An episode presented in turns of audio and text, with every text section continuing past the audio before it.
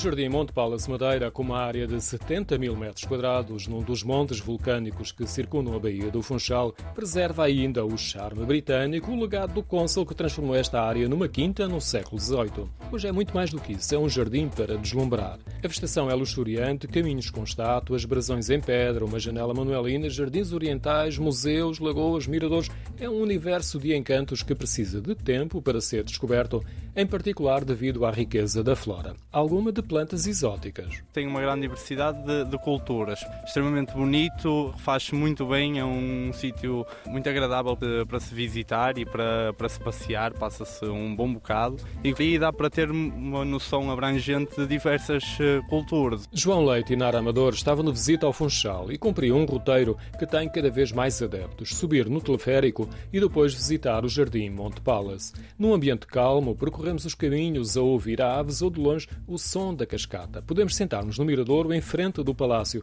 A vista para a Baía do Funchal seduz muitos visitantes a descansarem e a contemplarem a paisagem. Outros bancos ao longo do jardim cumprem a mesma função tem um banquinho virado para um miradouro que dá para ver grande parte do Funchal. É muito agradável passar lá uns minutinhos também para descansar, porque o parque é bastante grande. E também está aquele cerco com as fontes, também tem muitos bancos para podermos estar lá sentados perto das cascatas. E andaram a tirar fotografias aí ou não? Ah, sim, sim, muitas. Esta zona da cascata de que falava Nara Amador é uma das mais fascinantes. O lago e a cascata parecem um jardim de Éden, com a vida a manifestar-se na queda de água, nas linhas curvas de pontes de pedra ou num patamar superior com vários fluxos de água e repuxos. Há outros caminhos que nos levam para espaços onde a água é igualmente uns elementos que sobressaem. São exemplos jardins orientais. Gostei muito da parte em que temos a cultura chinesa representada, as próprias pontezinhas em pedra, as arcadas em madeira vermelha, as esculturas de, de leões, diversos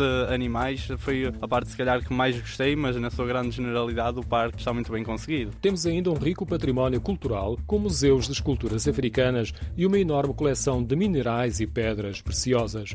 Há ainda, dispersos pelo jardim, painéis de azulejos que retratam reis e momentos marcantes de nossa história. No final, marcamos a despedida com um toque pessoal num dos vários sinos que estão numa galeria, uma nascente de água.